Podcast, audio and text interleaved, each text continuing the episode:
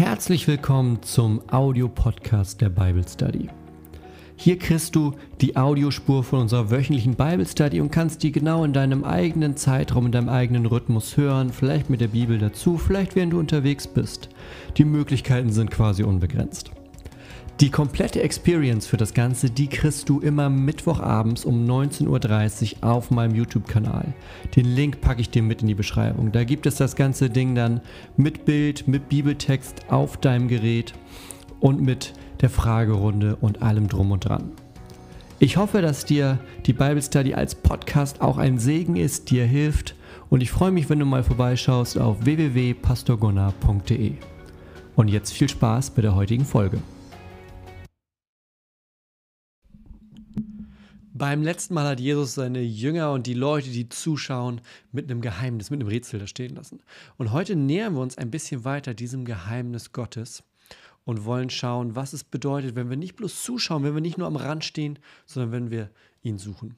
Und außerdem werde ich dir noch ein paar Infos zu meinem neuen Buch geben. Also, heute hier in der Bible Study. Großartig, dass du mit dabei bist. Los geht's.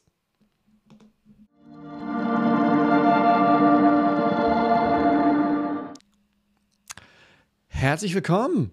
Es ist Mittwochabend, 19.30 Uhr. Großartig. Das heißt, wir machen wieder Bible Study und wir sind mitten im Markus-Evangelium. Viertes Kapitel, wenn ich mich nicht täusche. Ja, viertes Kapitel. Das ist schon ein ganz schönes Stück, was wir schon geschafft haben, Leute. Also, und heute machen wir da ein bisschen weiter, wo wir letztes Mal aufgehört haben. Wir, Entschuldigung. Wir haben letztes Mal damit gestartet, dass wir uns die Gleichnisse angeschaut haben, ja? Und Gleichnisse, das ist ja sowas Besonderes, was Jesus tut. Und zwar erzählt er so in Bildern. Ja? Er nimmt Bilder, er nimmt Sachen, die die Leute kennen aus ihrer Zeit, aus ihrem, aus ihrem Alltag, aus dem, was, was in ihrem Leben so los ist, ja, und nutzt das, um ihnen etwas über Gott, über das Reich Gottes zu verraten. Und das hatten wir beim letzten Mal. Da hatten wir das Gleichnis mit dem, mit dem Acker, wo der Seemann was aussät, ausstreut und das landet an vier verschiedenen Orten. So, und er hat es aber nicht aufgelöst am Ende. Jesus endete mit den Worten, wer Ohren hat zu hören, der höre. Ja, also er fordert die Leute auf, hört mir zu, wenn ich euch das erzähle, ja, hört mir zu. Und hat dann nicht mehr so viel gesagt. Und wir schauen mal, wie es heute weitergeht, wenn Jesus mit seinen Jüngern da steht. Wir springen mal in den Text rein und gucken uns das an. Für euch wie immer, wenn ihr Fragen habt, ja, was, was wir im zweiten Teil dieser Bible Study uns gemeinsam nochmal anschauen wollen, schreibt das in den Chat rein. Schreibt groß Frage vor dann finde ich das nachher. Und wie immer, wir starten mit, das, mit den Sachen, die direkt zum Text von heute gehen, ja, also dem nächsten Stück aus Markus Kapitel 4. Aber wir haben auch immer Zeit für so ein paar andere Dinge noch. Also, lass uns mal schauen, was wir hier heute in unserem kleinen Text finden. Das ist unser kleines Stück für heute, gar nicht viel. Und da geht es jetzt nämlich so weiter. Als Jesus später mit den zwölf Jüngern und den anderen, die sich um ihn versammelt hatten, allein war, da fragten sie ihn, was bedeuten deine Gleichnisse? Und er erwiderte, euch ist es von Gott gegeben, die Geheimnisse des Reiches Gottes zu verstehen. Allen anderen aber werden sie in Gleichnissen verborgen erzählt. Damit sich das Schriftwort erfüllt, jetzt kommt ein Zitat, da gucken wir nachher nochmal. Sie sehen, was ich tue, aber sie begreifen nicht, was es bedeutet. Sie hören meine Worte, aber sie verstehen nicht. Deshalb werden sie sich, werden sie sich nicht von ihren Sünden abkehren und keine Vergebung empfangen. Die Übersetzung ist die ähm, Neues Leben, wie sonst auch in dieser Bible Study, wenn es um Markus geht. Und wir wollen jetzt mal gemeinsam reinschauen. Also es ist nur ein kleines Stück heute. Ne? Wir haben, ja, drei Verse sind das bloß. Und wir schauen aber mal, was da jetzt kommt. Wir sind direkt im Anschluss vom letzten Mal. Wenn du dich erinnerst, beim letzten Mal, da war dieses Gleichnis mit der Saat. Ja, und da hat Jesus erzählt, ist in sein Boot geklettert, hat den Leuten erzählt, hat zu denen gesprochen in diesem Gleichnis, hat gesagt, naja, da wird gesehen, es gibt vier, vier Orte, an denen es landet. Es gibt den Weg, es gibt den felsigen Untergrund, es gibt die Dornen und es gibt den guten Boden. Und dann endete es mit, wer hören will, der soll zuhören und begreifen. So, und jetzt, als Jesus später, so ein bisschen unbestimmt, ja, wir wissen nicht genau, okay, welches später ist denn? Also später, was ist, was ist später? Wird gleich noch ein bisschen deutlicher, aber eine richtige Zeitangabe haben wir nicht. Also ist erstmal später. Ja, später. Als Jesus später mit den zwölf Jüngern und den anderen, die sich um ihn versammelt hatten, allein war, fragten sie ihn.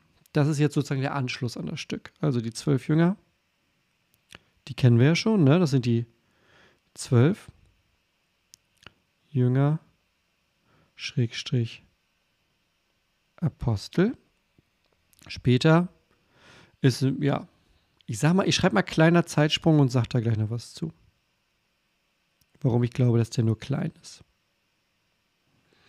Und den anderen, die ihm nachfolgen, das sind sozusagen die übrigen Jünger, ne? Haben wir, glaube ich, bei dem Stück, wo es um die Berufung ging, auch schon mal uns angeguckt.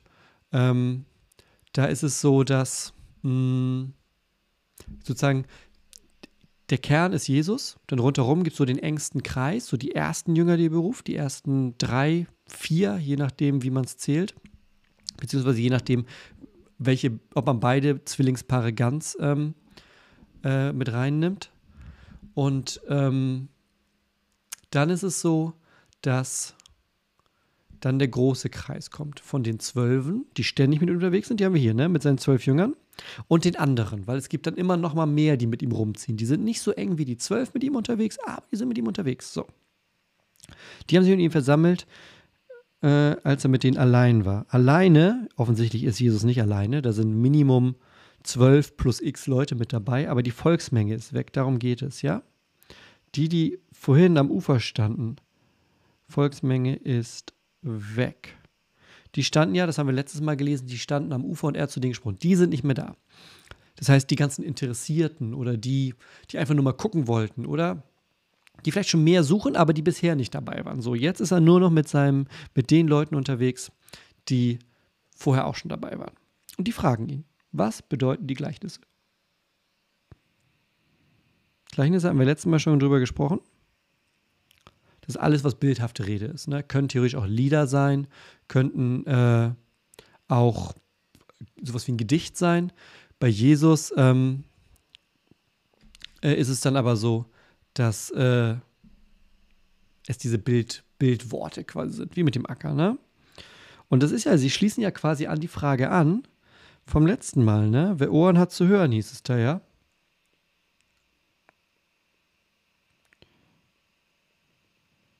Und das machen sie. Sie gehen zu Jesus hin und fragen ihn. Sie fragen Jesus, okay, wir haben das jetzt gerade gehört. Was willst du uns damit sagen?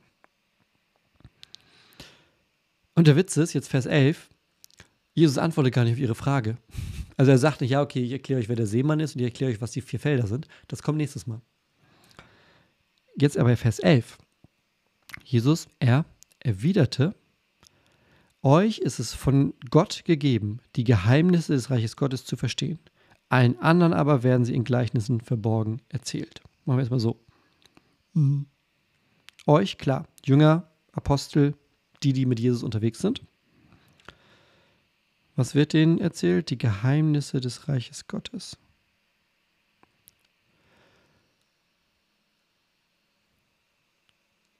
Hier wird noch nicht erstmal genau gesagt, was diese Geheimnisse sind. Ja? Was die Geheimnisse sind.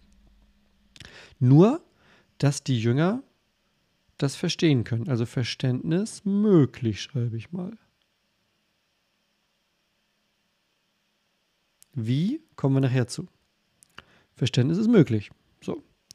Allen anderen, also allen, die nicht sozusagen zu diesem engen Kern gehören, alle, die nicht dazu gehören, so die jetzt mit Jesus unterwegs sind, allen anderen, manchmal ähm, übersetzen die Bibeln das auch mit denen, die draußen sind. Ja, die machen diesen Ver dieses Gegenüber von drinnen und draußen auf. Ähm, denen wird das in Gleichnissen verborgen erzählt. Also Jesus antwortet erstmal nicht auf die Frage, äh, was ist es denn? Sondern er sagt, ja, pass auf, ich erkläre euch erstmal was Prinzipielles über das Ganze, worum es hier geht. Ja? Ich erkläre euch was Prinzipielles darüber, warum das mit den Gleichnissen überhaupt passiert. Denn ihr könnt die Geheimnisse des Reiches Gottes verstehen. Die anderen, denen wird es in Geheimnissen, in, in, Gleichnissen verborgen erzählt. Ja, verborgen. Wir hatten letztes Mal die Frage, warum macht Jesus das? Ist das Absicht? Also will er nicht verstanden werden oder was ist hier los? Den wird das im Verborgen erzählt. Warum? Damit, ja, damit, die Begründung, damit sich das Schriftwort erfüllt. Und jetzt kommt ein Zitat. Dieses ganze letzte Stück hier, das ist aus Jesaja, Kapitel 6, Vers 9. Und da steht: Sie sehen, was ich tue, aber sie begreifen nicht, was es bedeutet. Also sie sehen, wie Jesus handelt, aber begreifen nicht, was es bedeutet. Sie hören meine Worte, aber sie verstehen nicht. Sie hören zum Beispiel das Gleichnis, aber verstehen es nicht. Bleiben wir erstmal bei dem, ja? Hm, tun und hören. Beziehungsweise sehen und verstehen. Das ist so ein also in diesem, in diesem kleinen Stück, in diesen drei Versen, da treffen mehrere Dinge, treffen wir hier zum ersten Mal. Da treffen wir das ähm, Jüngerunverständnis, ich habe das Wort gerade gesucht. Jüngerunverständnis, der, der Name verrät es, ja? Ich schreibe das mal hier unten, ja, hier. Erstens, Jünger unver. Das ist ein Begriff, der ist nicht biblisch, also der kommt in der Bibel nicht vor aber der kommt in, ähm, in der, sozusagen in der Theologie vor. Und damit wird beschrieben, was hier passiert. Die Jünger verstehen ganz lange nicht, was Jesus da eigentlich tut, sondern die Jünger, ähm, wie hier, ja, Jesus macht was und die Jünger sagen, Jesus, nee, das verstehe ich jetzt nicht ganz. Und das passiert, du kannst bei Markus, da ist es am stärksten ausgeprägt, du kannst fast jedes Kapitel aufschlagen von jetzt an. Also, ne, wir sind wir 4, 5, 6, 7, 8, 9. Du findest, wir werden es sehen, wir werden in jedem dieser Kapitel, werden wir einen Moment finden, wo Jesus was tut oder was sagt. Ähm, und die Jünger sagen, verstehe ich nicht. Also kannst du, kannst du mir das nochmal mehr erklären? Am ähm, stärksten oder am eindrücklichsten vielleicht später, es kommen dreimal so Szenen, ähm, kommen dreimal so Szenen, wo Jesus sagt, dass er sterben wird. Wo er sagt, ich muss nach Jerusalem und dort werde ich gefangen genommen und da werde ich in die Hände ähm, der, der, ja, der, der Verfolger übergeben und dann werde ich sterben. Und das verstehen die Jünger nicht. So. Vielleicht die eindrücklichste Szene in dem Ganzen.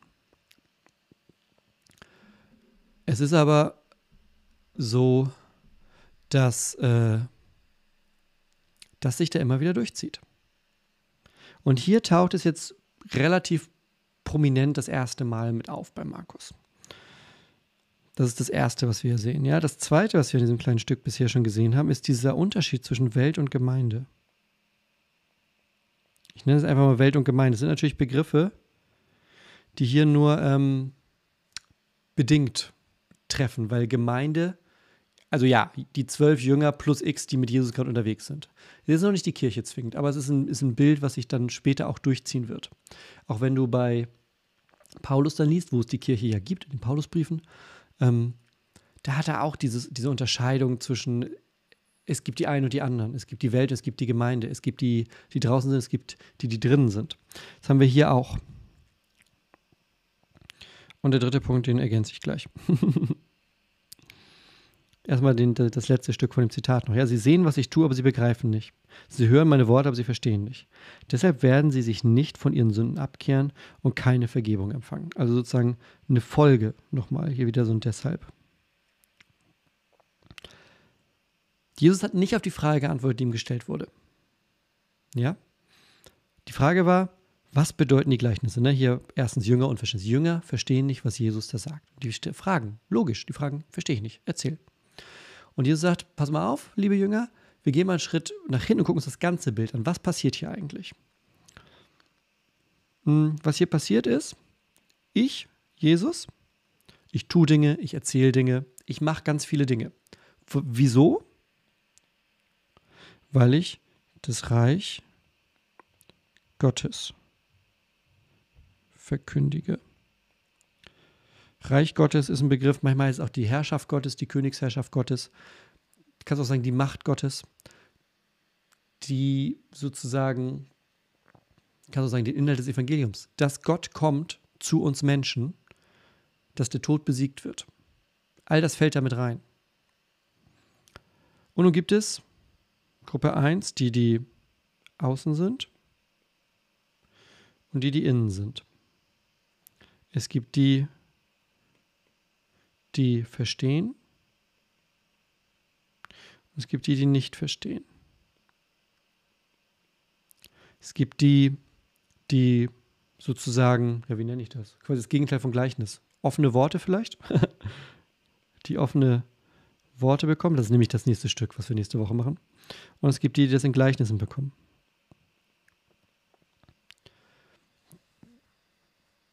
Das ist jetzt ein Modell, ne? Das ist relativ äh, schwarz-weiß scherenschnittartig. Was ganz wichtig ist, außen bedeutet hier nicht jetzt automatisch verloren, sondern, deshalb erzählt Jesus ja Gleichnisse, außen hat immer die Hoffnung, dass außen zu innen wird.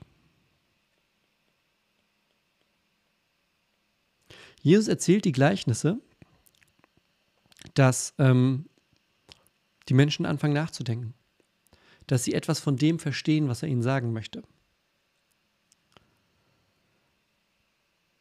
Zu den hier, ne, Jünger, zwölf Apostel, Jünger, schauen wir hier einfach mal Menge. Das sind immer unterschiedliche Mengen, aber wir schreiben mal Menge, ja, damit wir das, damit wir wissen, ja. Ist immer unterschiedliche Gruppe, ist jetzt gerade die von eben. Die Hoffnung ist es bei dem Ganzen, das Ziel vielleicht auch, dass möglichst viele von außen nach innen kommen. Dass die Leute verstehen, was Jesus hier meint, wenn er vom Reich Gottes erzählt. Euch ist es von Gott gegeben, das ist ein Geschenk. Euch ist es von Gott gegeben, sagt er zu seinen Jüngern, zu seinen Aposteln, die Geheimnisse des Reiches Gottes zu verstehen. Verständnis ist möglich. Äh, Im Abschnitt, den wir nächste Woche machen, da löst Jesus dieses Gleichnis auf. Da geht diese Szene sozusagen weiter, weil dann steht er immer noch mit dieser Gruppe da. Die Gruppe, die, denen es gegeben ist, diese Geheimnisse zu verstehen.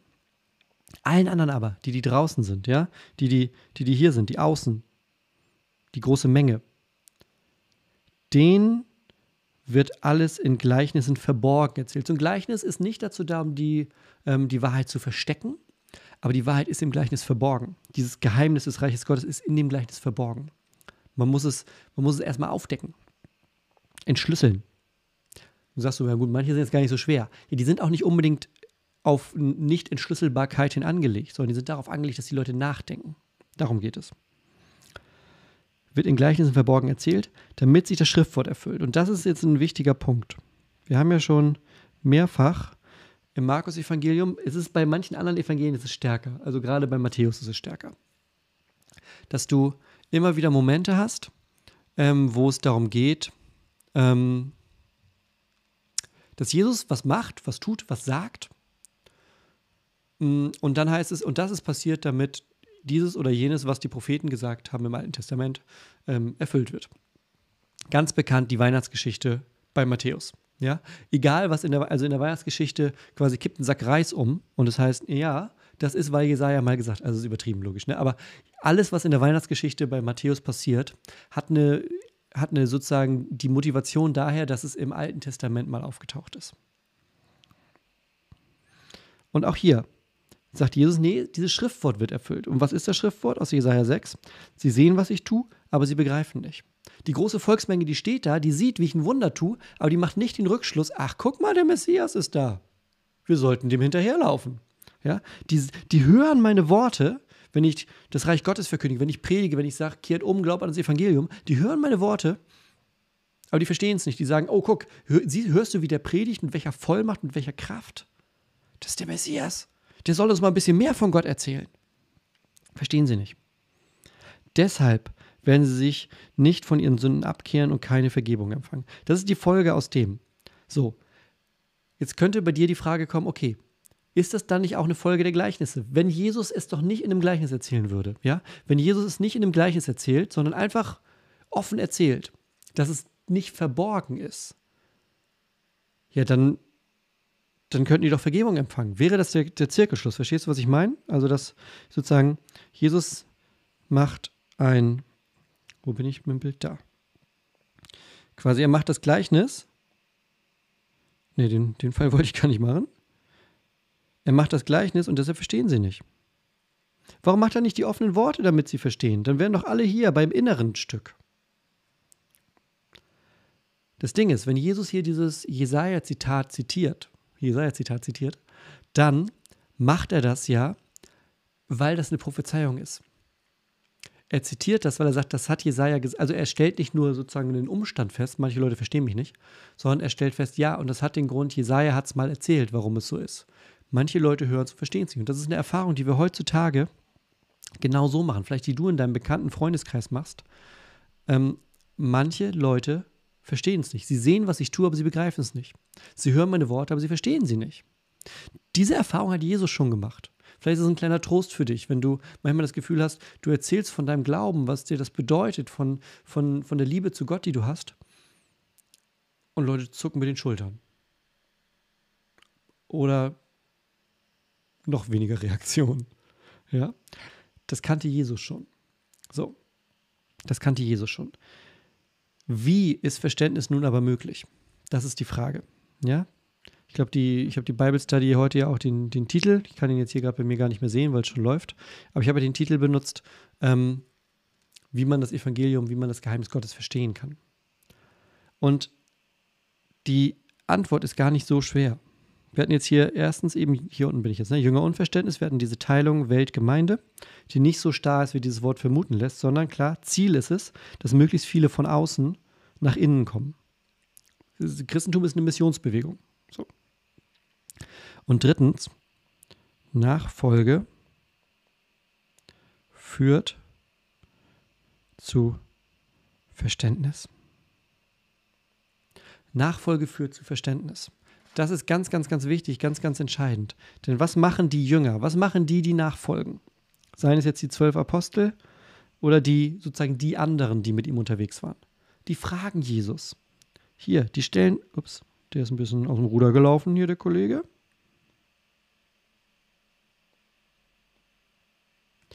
Die stellen Fragen. Und das ist nicht falsch. Das ist nicht verboten.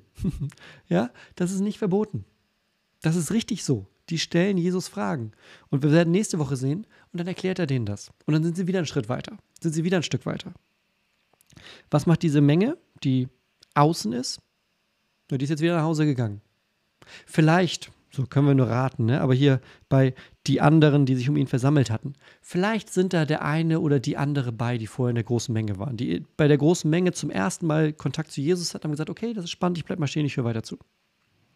Ja, Vielleicht, ne, euch ist es von Gott gegeben, die Geheimnisreiches Gottes zu verstehen. Vielleicht ist heute, an diesem Tag, sind da drei dazugekommen. Da stehen jetzt die zwölf plus zehn. So. ja, aber der ganz große Teil, du erinnerst dich, letzte Woche, Jesus musste sich in ein Boot setzen und ein Stück rausfahren auf dem See, um zu den Leuten zu sprechen. So viel war da los. Und ein größerer Teil von denen ist jetzt gerade nach Hause gegangen. Und die, die da sind, die sind nah an ihm dran, die folgen Jesus nach, die stellen ihm Fragen. Die können offene Fragen vor Gott stellen. Wann stellen wir denn Fragen? Wenn uns was interessiert. Wenn uns eine Sache egal ist, ja, dann sagt Jesus das Gleichnis vom Seemann und ich gehe nach Hause, weil es mir egal. Wenn er das Gleichnis aber sagt und ich fange an drüber nachzudenken, ich denke, okay, wie, wie, ist das? Ah, wie meint er das? Soll ich ihn, ah, kann ich ihn fragen? Soll ich? Ich frage ihn. Komm, ich gehe hin und frage ihn. Ja? Offene Fragen, Nachfolge. Das führt Schritt für Schritt zu Verständnis. Was führt noch zu Verständnis? Vertrauen führt zu Verständnis. Die Jünger, die Menschen, die da rum ihn rumstehen jetzt gerade, die Nachfolger, die vertrauen darauf, dass Jesus der Richtige ist, um diese Fragen zu stellen. Und die Frage mich, trauen wir uns das immer? Zum Beispiel im Gebet. Wie oft betest du mit Fragen? Und nicht nur Fragen, die Bitten sind sozusagen. Ja, es gibt ja, es gibt ja Bitten, die als Fragen kaschiert sind. Ja? Du willst eigentlich Gott um was bitten, stellst ihm das aber als Frage. Aber wie oft stellst du Verständnisfragen? Wie oft stellst du Fragen, in denen du dich selber dadurch auch kleiner machst? Bei Gott ist der richtige Ort dafür. Das ist der Ort des Wachstums. Das ist der Ort, wo Nachfolge, wo Schritt für Schritt mit Gott weitergehen passiert, indem wir uns trauen, ihm Fragen zu stellen, ja? Weil wir sind in. Das ist der richtige Ort. Wir können ihm die Fragen stellen, weil er uns die Geheimnisse des Reiches Gottes verkündet. Und der dritte Punkt, um das Ganze zu verstehen, um sozusagen den tatsächlich ganz großen Schritt dann zu machen, der wird so ein bisschen auch wieder in diesem von mir gerade hier tatsächlich spontan erdachten Schaubild deutlich. Das ist die Bekehrung. Wer nur Zuschauer bleibt, für den bleibt ganz viel fremd. die Menge, ja, ganz viele von denen gehen wieder nach Hause. Ganz viele von denen gehen wieder nach Hause. Das, was Jesus denen erzählt hat, was da passiert, das bleibt irgendwie fremde Welt für die. Die gehen wieder nach Hause. Die, die mit Jesus unterwegs sind, seien es jetzt die zwölf, die wirklich tagtäglich für zwei, drei Jahre mit ihm unterwegs sind, oder diese etwas größere Gruppe, die aber immer wieder punktuell ganz viel mit ihm zu tun hat. Für die verändert sich das Leben. Die Gemeinschaft mit Jesus, diese echte Gemeinschaft, die verändert das. Die lernen, weil sie ihm nachfolgen. Stück für Stück verstehen sie das Evangelium immer mehr. Ja? Deshalb werden sie sich nicht von ihren Sünden abkehren und keine Vergebung empfangen. Man könnte den Satz auch umdrehen. Ja? Ihr seht, was ich tue und begreift, was es bedeutet. Ihr hört meine Worte und versteht sie. Und deshalb, ja, weil ihr das mitkriegt, deshalb kehrt ihr euch von euren Sünden ab und empfangt meine Vergebung.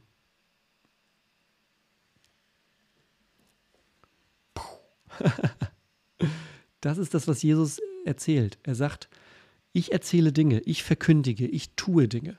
Und Menschen nehmen das unterschiedlich auf. Und jetzt rede ich gerade mit euch, weil ihr die Menschen seid, die zu mir gekommen sind. Weil ihr verstehen wollt, weil ihr Fragen stellt, weil ihr begreifen wollt, weil ihr eine Sehnsucht habt um das, was es hier geht. Aber es gibt auch die anderen. Die sind nicht hoffnungslos, aber die sind gerade nach Hause gegangen. Die sind gerade nach Hause gegangen und verpassen etwas von dem, was so, so, so wichtig für sie wäre. Was so, so wichtig wäre. Das verpassen sie gerade. Sind sie dadurch automatisch komplett verloren für immer? Nein. Vielleicht taucht Jesus nächste Woche an einem anderen Ort auf und fängt wieder an zu predigen. Und jemand, der in der großen Menge hier dabei war am See, der ist wieder dabei. Und dieses Mal passiert was anderes. Dieses Mal geht er danach hin, stellt eine Frage. Vielleicht Jesus, vielleicht einem Jünger. Stück für Stück. Ich meine, die Kirche ist gewachsen, ja? Die Kirche besteht nicht mehr nur aus den zwölf, die mit Jesus damals unterwegs waren, sondern da sind immer mehr Männer und Frauen dazu gekommen, die ihre Fragen gestellt haben. Immer mehr Männer und Frauen, die gesagt haben, ich habe ich hab eine Sehnsucht nach mehr. Ich habe eine Sehnsucht nach einem Leben mit Gott. Ja?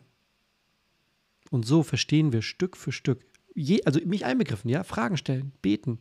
So verstehen wir Stück für Stück immer mehr das Evangelium die Botschaft Gottes, diese frohe Botschaft, die er uns gegeben hat in Jesus. So, das war unser kleines Stück für heute. Und wir wollen jetzt mal zu euren Fragen kommen. Passenderweise. Frage. Ich mache erstmal das, ähm, was direkt zu heute ist, und dann machen wir so ein bisschen das Restliche weiter, ne?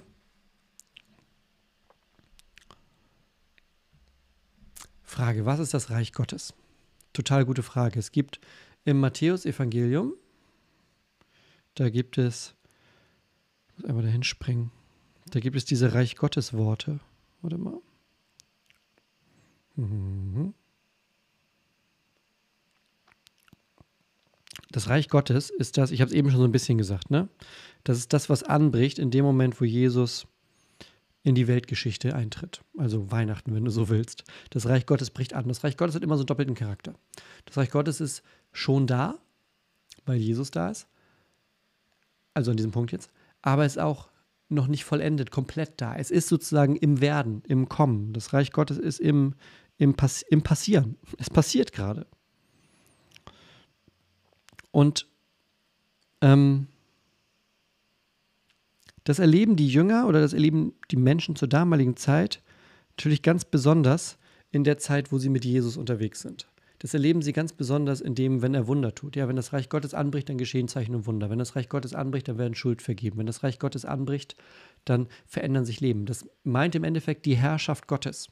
Die kommt ganz neu, ganz stark zum Tragen. Ich habe hier mal, das ist jetzt, das ist das Matthäus-Evangelium jetzt, ne? Kapitel 13. Und da gibt es so ein Kapitel, Kapitel 13. Das hat hier die Überschrift Gleichnis über das Reich Gottes, heißt meistens irgendwie so ähnlich. Also es sind Gleichnis, also Bildworte über das Reich Gottes. Und ähm, du siehst hier, das ist der Paralleltext zu dem, was wir letzte Woche hatten, steht hier auch bei, ne? Markus 4, 1 bis 9. Und Lukas 8 hat den Text auch nochmal. Und bei Matthäus kommt dann Kapitel 13.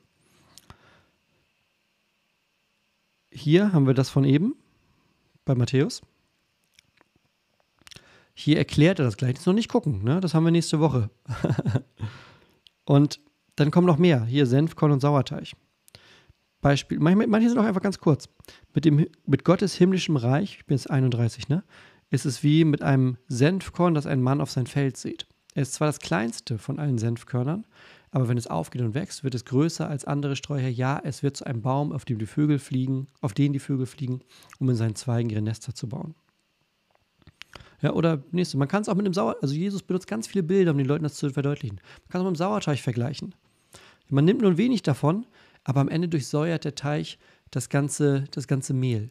Ja, also das ist dieses, dieses Wachsen, dieses Werden, dieses Entstehen.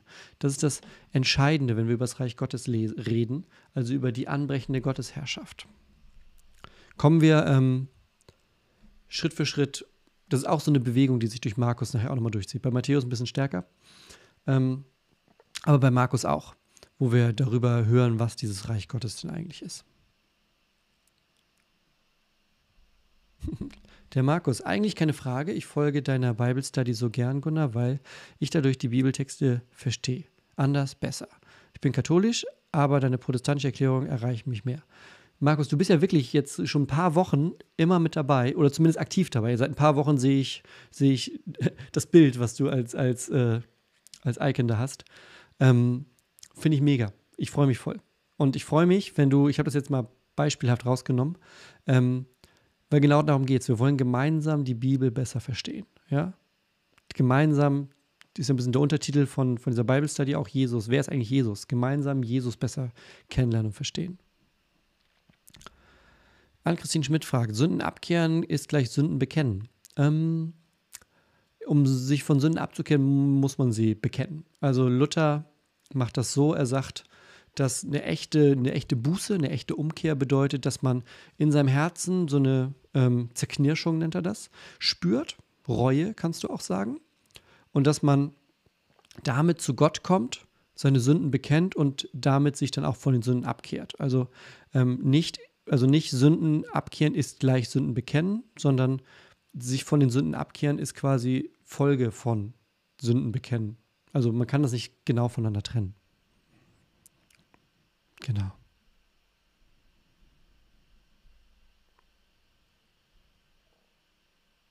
Hm, schöne Frage. Reicht Nachfolge Bekehrung für Verständnis oder bedarf es noch näherer Jüngerschaft? Ähm, also, ich glaube, Nachfolge und Jüngerschaft sind zwei sehr, sehr ver verwandte Begriffe, die was Ähnliches meinen. Bekehrung kann man auf zwei Arten auffassen oder erleben, lieber so, erleben Leute auf zwei Arten. Es gibt Leute, die erleben das ähm, so äh, tatsächlich als einen Moment, also zack, Moment der Bekehrung. Die können dann sagen, das war der 15. März 1992 um 3.20 Uhr, da wurde mir deutlich, was Gott eigentlich mit seinem Evangelium möchte und von da an war mein Leben ein anderes. So. Ich habe so eine Erfahrung nicht, sondern bei mir war es ein Prozess. So. Es gibt auch Bekehrung als Prozess ähnlich wie die Jünger hier tatsächlich so ein bisschen, durch Fragen, durch Nachforschen, durch besser verstehen wollen, Schritt für Schritt, Stück für Stück das Evangelium mehr verstehen. Mm. Und Nachfolge bzw. Jüngerschaft kommt dann eigentlich. Mm. Oder ist schon ein Stück damit drin verwoben. Nachfolge, Jüngerschaft bedeutet ja im Endeffekt, so ein, so ein Stichwort, was ich manchmal auch gerne benutze, ist sozusagen wie in, de, in die Lehre gehen. Also die Jünger, was die hier machen gerade, die Apostel, die Jünger, die sind ja bei Jesus in der Lehre. Die sind mit ihm unterwegs, die lernen von ihm, die hören seine Predigten, sehen seine Wunder, mm, sind dabei, wenn er sich auch mit Leuten streitet und für Dinge eintritt. Ähm, und die lernen dabei. Die sind wie in einer Ausbildung. Warum? Weil es kommt der Tag, da ist Jesus nicht mehr da und dann sollen sie die Gemeinde, die Kirche leiten. Das sind, und, und, beziehungsweise auf Missionsreisen gehen und die Kirche weiter verbreiten. Mm, das heißt, die, die Jünger die sind in dieser Ausbildung. Und Jüngerschaft, Nachfolge, bedeutet das, ist halt ein ewiger Prozess. Ja, also für die Jünger, klar, das ist eine krasse Veränderung sozusagen von Himmelfahrt an, wenn Jesus nicht mehr mit ihnen läuft, sondern in den Himmel aufsteigt. Aber der Prozess der Jüngerschaft, der Nachfolge, der läuft ja weiter. Auch ich folge ja heute Jesus nach, auch wenn er nicht gerade neben mir herläuft, sondern wir haben den Heiligen Geist. Der Heilige Geist, der uns in der Nachfolge, in der Jüngerschaft immer weiter voranbringt, uns begleitet. Also dir deine Frage war ja, reicht Nachfolgebekehrung für das Verständnis oder bedarf es der näheren Jüngerschaft? Ähm, ich glaube, man kann das Verständnis davon nicht ablösen. Und genauso wenig glaube ich, dass man Nachfolge oder Jüngerschaft vom Leben ablösen kann. Also das Leben eines Christen ist eine ewige Jüngerschaft, ist eine ewige Nachfolge. So. Und Bekehrung ist eher sozusagen ein Punkt, ein Prozess, beziehungsweise dann auch wiederum lutherisch formuliert eigentlich auch was tägliches. Ja, Luther sagt tägliche Buße. Tägliche Bekehrung ist es dann nicht streng genommen, aber ein tägliches Umkehren. Also Kehren ist zumindest drin.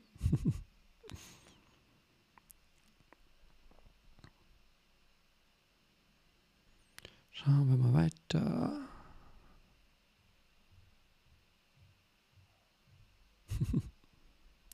Nach der Bekehrung habe ich Gottes Gnade erfahren. Ist dann alles okay? Ich finde das eine total schöne Frage, weil die so simpel formuliert ist. Finde ich super. Ähm, erst einmal ganz großartig, dass du Gottes Gnade nach der Bekehrung erfahren hast. Wie er so aussehen mag. Es erleben Leute ja auch unterschiedlich. Für manche ist es wirklich so dieses innere Gefühl, dieses Befreiende. Manche erleben es dann auch plötzlich mehr, dass sie das von Menschen zugesprochen bekommen. Also es gibt da unterschiedliche. Ich merke gerade, ich hätte nichts Weißes anziehen dürfen. Ne? Das brennt voll aus vom Licht. Tut mir leid. ich habe da nicht dran gedacht. Wenn wir sonst immer drehen bei Willow oder sowas, da heißt es immer, du darfst nichts komplett Weißes anziehen und nichts mit zu kleinen Karos. Das macht die Kameras verrückt. Habe ich heute nicht dran gedacht. also, Gottes Gnade erfahren. Großartig. Ist dann alles okay? Ähm, quasi. Also nicht quasi im Sinne von, ich bin mir nicht sicher, sondern ja, es ist, es ist so gesehen alles okay und trotzdem ist dein Leben weiterhin in dem Prozess der Nachfolge der Jüngerschaft sozusagen. Ne? Also du bist nicht im, in deinem letztendlichen himmlischen Heilsstand angekommen und äh, singst mit Engeln auf einer Wolke, sondern dein Leben hat immer noch Momente, die daneben gehen und wird es auch in der Zukunft haben. Die, die Sache ist, dass du nicht allein unterwegs bist von nun an, sondern dass du, dass du Jesus an deiner Seite hast, dass du durch den Heiligen Geist gestärkt und geleitet wirst. Von daher, ja, es ist alles okay. so, aber trotzdem ist das Leben, äh, ist es ein Weg, ne? ich glaube, das weißt du auch. Da erzähle ich dir wahrscheinlich nicht so viel Neues. Sehr gut. Hier sind ein paar Fragen zum Buch drin. Da mache ich jetzt mal ein kleinen, kleines Stück mit weiter. Gibt es vielleicht eine kleine Leseprobe von deinem Buch? Beim Verlag gibt es nur das Vorwort, aber keinen kleinen Einblick auf den eigentlichen Inhalt. Ähm, ich kann eine machen. Ähm, der Witz ist tatsächlich, also, ich weiß nicht, ob ihr wisst, wie so ein Buch entsteht. Man schreibt ein Buch, dann schickt man das zum, äh, zum Verlag, beziehungsweise halt, also, oder anders. Ich habe vorher mit dem Verlag schon Kontakt gehabt, wir haben darüber gesprochen, was ich schreibe. Und dann habe ich es geschrieben und dann hingeschickt. Also es kam jetzt nicht unerwartet bei denen an. So, das will ich sagen. Und dann geben die es an Lektorat weiter. Die lektorieren das, dann guckt man das wieder durch, schickt das wieder zurück und dann wird es gesetzt. Dann hat man sozusagen ein PDF. Das ist dann so, wie das Buch am Ende aussehen wird, tatsächlich. Also die, die Seiten als PDF. Und das ist das, was ich aktuell habe. Das Buch ist nämlich gerade im Druck. Also ich habe mein Buch, das neue, das erste schon, aber das zweite jetzt, noch nicht in der Hand gehabt. ähm, deshalb kann ich, deshalb, ich würde gerne sozusagen, ich will sagen, ich würde gerne einfach jetzt eine Seite aufschlagen. Kann ich nicht. Aber ich habe ein PDF. Ich kann ja mal morgen einfach mal zwei Seiten da rausziehen und die bei meinem Shop auf äh, gunnarengel.de einfach mit reinstellen. Worum geht es in dem Buch? Das Buch ist äh, basiert auf einem Vers aus äh, Genesis 16. Das ist die Geschichte ähm, von Hagar, die quasi Zweitfrau von Abraham. Und die flüchtet an einem besonderen Tiefpunkt ihres Lebens in die Wüste, weil die quasi fertig ist mit dem Leben. Und die flüchtet in die Wüste und macht dort eine Gotteserfahrung, eine Gottesbegegnung. Und sie fasst das äh, in die Worte, diese, dieses Befreiende, dieses äh, unglaubliche Erlebnis, was sie hat, mit den Worten, du bist der Gott, der mich sieht. Und auf diesem Satz, du bist der Gott, der mich sieht, darauf basiert dieses Buch. Das Buch heißt Vision, Untertitel, alles ändert sich, weil Gott dich sieht. Und geht sozusagen mit dem Stück los, wer bist du eigentlich, wenn keiner zuschaut, mit der Frage. Damit fange ich an, mit der Frage, wer bist du, wenn keiner zuguckt, weil ich glaube manchmal, wir verhalten uns anders, wenn keiner zuguckt. Vielleicht ähm, singen und tanzen wir in Unterwäsche rum. Möglich. Vielleicht ähm, kontrollieren wir uns nicht, dass wir ständig grinsen, sondern wir gucken einfach so griesgrämig, wie wir normal gucken dann. Vielleicht posten wir, weil wir im Internet so wunderbar anonym sind, fiese Kommentare. Kann ja keiner nachverfolgen, dass wir das wirklich sind. Wir sind ja quasi, es guckt ja quasi keiner zu. Vielleicht sind wir aber auch genauso freundlich, genauso ehrlich, genauso Nächsten lieben, wie wir sonst sind. So. Aber die, es geht sagen, es geht mit der Frage los, sich die einfach mal zu stellen. Wer sind wir, wenn keiner zuschaut? Denn, Spoiler, einer guckt zu. Und das ist Gott. Ich, ich erkläre es auch, ich meine jetzt nicht erhobenen Zeigefinger, sondern es ist ein liebevoller Blick, ein befreiender Blick. Und dann ist das Buch aufgeteilt in quasi vier Teile. Es geht um die unsichtbaren Dinge, die wir fühlen, also all das, was in uns los ist, was nicht unbedingt sichtbar ist, was aber total krasse Auswirkungen auf die sichtbaren Dinge in unserem Leben hat. Ja, wie viele von unseren Handlungen sind durch Gefühle geprägt? Wie oft habe ich was gesagt, was ich gar nicht meinte, weil ich wütend war? Und wie oft sage ich äh, positive Dinge, weil ich von einem Gefühl von Liebe bewegt bin? Ja, es geht um die unsichtbaren Dinge, die wir fühlen. Im zweiten Schritt geht es um die unsichtbaren Dinge, die wir tun. Da geht es vor allem so um so die ganzen Kleinigkeiten, die so quasi so wie so Habits, Gewohnheiten, die automatisch passieren. Und im dritten Teil geht es um die unsichtbaren Dinge, die wir hoffen. Das, was wir in die Zukunft schauen. So, und im vierten Stück geht es dann sozusagen um deine Vision, denn das ganze Buch ist wie so ein Workbook aufgebaut. Also du hast immer Abschnitte, wo es um ein Thema geht und dann wird es praktisch. Da sind Fragen drin, die du bearbeiten kannst. Da sind Anregungen drin, da sind Ideen drin. Wenn das zum Beispiel darum geht, wir haben ein Kapitel gehabt dann, wo es darum geht, wie es mit deinen, sozusagen mit deinen Gefühlen aussieht. Und dann haben wir irgendwann in diesem Gefühleteil so einen Punkt, wo es darum geht, okay, wie kann ich mit meinen Gefühlen denn umgehen? Wenn ich merke, das ist negativ, wie gehe ich damit um? Und dann sind da so ein paar Ideen drin, wie man damit umgehen könnte und Fragen, mit denen du dann weiterarbeiten kannst. Also dieses ganze Buch ist gedacht als ein Workbook sozusagen, um eine Vision zu haben, die darauf basiert, dass Gott dich sieht. Dass du ein Leben leben kannst mit dem Gott, der dich sieht. Der dich sieht, wenn du unterwegs bist, der dich sieht, wenn du alleine bist, der dich sieht, wenn du gerade sozusagen offen vor allem deine Gefühle offenbarst und deine Handlung, der dich aber genauso sieht bei den Dingen, die du verstecken möchtest. Und das alles mit einem liebevollen Blick. Das alles mit einem Blick, der sagt, ich möchte dir Befreiung, ich möchte dir Freiheit schenken. Und dieses Buch ist dann so aufgebaut, dass du das sozusagen selber Stück für Stück erarbeitest. Da geht es dann nachher auch ums Thema Gebet und Bibellesen, wie du da Routinen aufbauen kannst. Da geht es darum, wie du in der Hoffnung gestärkt werden kannst und so weiter und so weiter. Und ich werde morgen mal so zwei, ein, zwei Seiten in meinem Shop auf Gunnar Engel da mit reinstellen. Wenn ihr das Buch übrigens über meinen Shop kauft, also gunnerengel.de, äh, könnt ihr eintragen, dann signiere ich auch und schreibe äh, für, für den Posaunenchor Holdenstedt zum Beispiel. Oder was auch immer du da einträgst. So.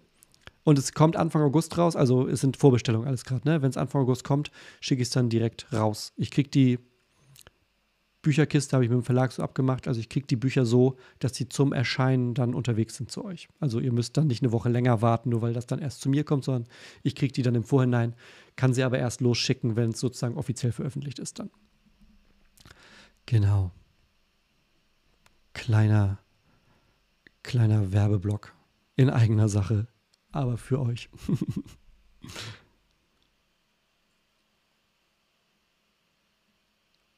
ah, hier ist auch noch eine schöne Frage. Wir kommen wieder zum Text zurück. Hat Jesus, es geht mit dem T-Shirt auch nur im Lesen, nur so halb, ne? Hat Jesus die Gleichnisse nicht absichtlich verwendet, damit die Juden ihn nicht verstehen und ihn am Ende ablehnen, damit die Heiden nun die Chance auf Rettung bekommen? Na, wer sind denn die zwölf Jünger? Das sind ja keine Heiden, ne? Also das sind halt Juden.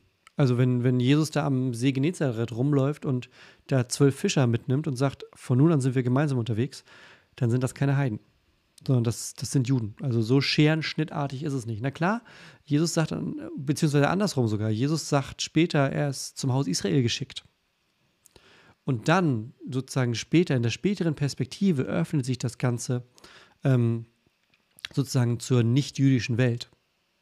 Genau. Also nee, man kann nicht sagen, dass er die Gleichnisse benutzt, damit zum Beispiel die Juden ihn nicht verstehen. Würde ja, wäre auch, glaube ich, zu kurz gedacht, weil die Gleichnisse sind jetzt nicht besonders heidnisch, also dass die Juden das nicht verstehen können, aber die Heiden schon, dass es die für die klar ist. Sonst ist ja die Welt der Leute, die da leben. Und da lebt eine Mischung. So. Ja. Von daher, das ist, äh, ist für, für beide gedacht tatsächlich, sondern ist, der letzte Vers beschreibt sozusagen eher ähm, genau. Genau. Die Realität, das war das, was ich sagen wollte.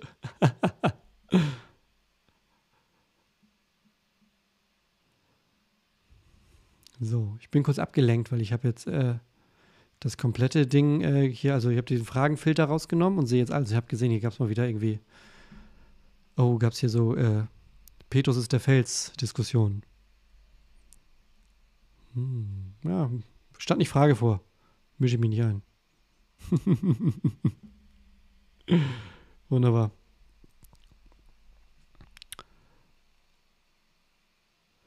Sehr gut. Ich gucke mal, ich warte noch, bis noch Fragen kommen. Ansonsten, ähm, ich überlege, gibt es noch was, was ich erzählen könnte gerade? Nicht so viel. Nicht so viel.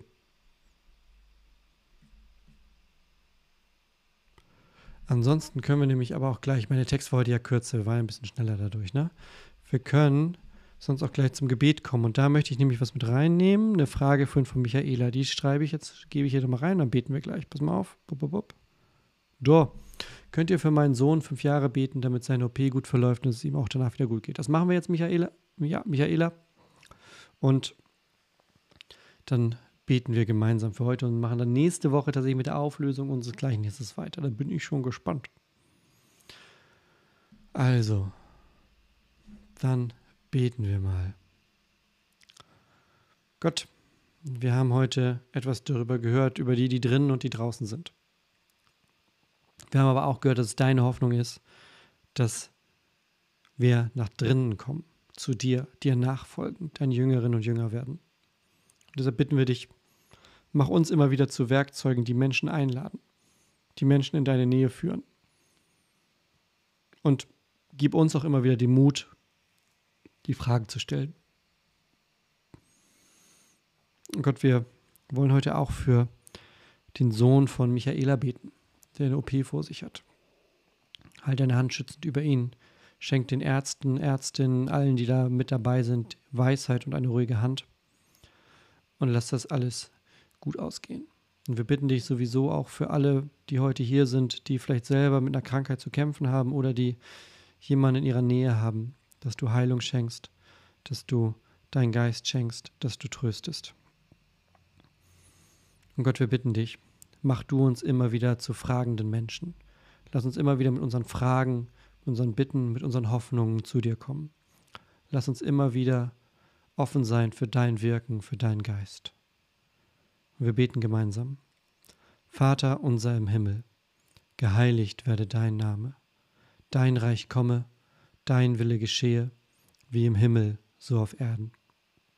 Unser tägliches Brot gib uns heute und vergib uns unsere Schuld, wie auch wir vergeben unseren Schuldigern.